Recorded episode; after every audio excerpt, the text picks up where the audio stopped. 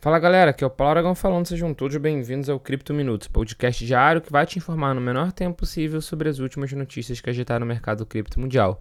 E para começar o episódio de hoje, os reguladores dos Estados Unidos manifestaram oposição ao acordo de 1,02 bilhão de dólares entre a Binance US, que é a subsidiária da Binance nos Estados Unidos, e a Exchange Voyager.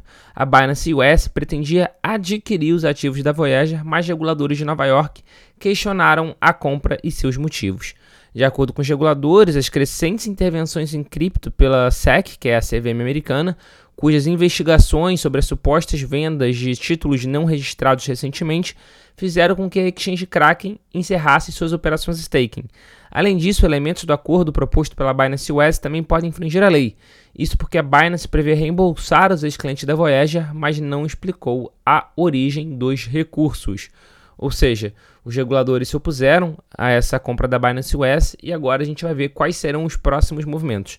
Vale ressaltar que a Voyager foi bastante impactada tanto pelo colapso do ecossistema Terra-Luna quanto pelo crash da própria FTX. E continuando o episódio de hoje, os mineradores de Bitcoin estão começando a utilizar filtros para rejeitar os NFTs na sua blockchain, que são os ordinals. Alguns nós da rede Bitcoin estão começando a introduzir um filtro justamente para filtrar e bloquear esses NFTs. Basicamente, são NFTs criados pelos próprios mineradores na blockchain do Bitcoin para evitar perdas. No entanto, mineradores agora buscam formas de poder filtrar e rejeitar essas transações do, dos ordinals antes de serem incluídos na blockchain do Bitcoin.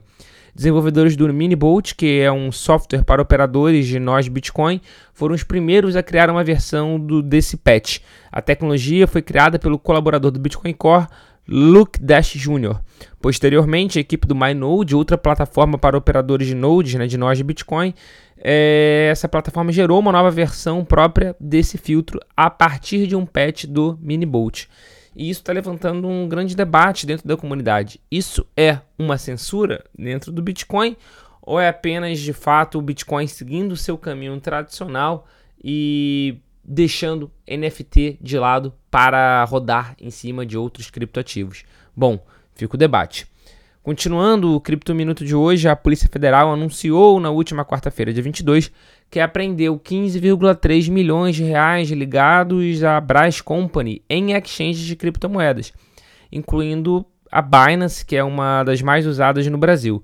A apreensão ocorreu no âmbito da Operação Halving, que investiga a empresa com sede em Campina Grande, na Paraíba, por crimes, por crimes contra o sistema financeiro. Conforme informou o portal Paraíba Já, a Polícia Federal confiscou um montante de contas de pessoas que supostamente operavam criptoativos alugados para a Brás Company. Ou seja, a apreensão não se deu na conta da empresa na Binance ou em outra exchange, mas sim em contas de pessoas físicas. Em relação à operação Halving, foram bloqueados aproximadamente 15 milhões e 300 mil reais, em contas de pessoas investigadas junto à exchange onde os investimentos em criptomoedas são realizados. Fecha aspas. Essa declaração foi feita pela própria Polícia Federal em uma nota enviada à imprensa. Além disso, as autoridades policiais afirmaram que estão realizando levantamento de bloqueios no sistema financeiro tradicional. As autoridades poderão utilizar o valor total da empresa para ressarcir os clientes lesados. E para fechar o Cripto Minuto de hoje, Uh, o Sam Bankman-Fried, que é o fundador e CEO da FTX, está enfrentando 12 novas acusações, incluindo conspiração para fraude bancária.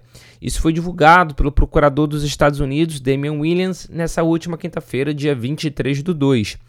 É, vale ressaltar que o SBF continua, ele segue em prisão domiciliar após o pagamento ou a promessa de pagamento de uma fiança de 250 milhões de dólares. Vale destacar que o fundador da FTX enfrenta outras oito acusações apresentadas ainda em 2022. SBF se declarou inocente das acusações criminais anteriores e agora aguarda um julgamento que ocorrerá em outubro de 2023. E só um heads up, só um alerta para vocês que estão escutando o Cripto Minuto agora. Uh, se vocês utilizam a Lightning Network na carteira Blue Wallet, muita atenção. No dia de ontem, no dia 23 de fevereiro, a equipe da Blue Wallet anunciou que vai desligar o seu node da Lightning Network. Portanto, você deve sacar os seus satoshis o mais rápido possível de lá. Isso se você utiliza a função de Lightning Network. Se você não utiliza, utiliza apenas para o Bitcoin convencional, não tem problema nenhum, pode manter. Mas caso você utilize Lightning Network na Blue Wallet, saque o mais rápido possível, segundo orientação da própria equipe da Blue Wallet. Mas de qualquer forma, os saques estarão disponíveis até o próximo dia 30 de abril. Então esse foi o Cripto Minuto de hoje. Muito obrigado pela sua companhia. Eu espero ver todos vocês aqui novamente no próximo episódio. Valeu!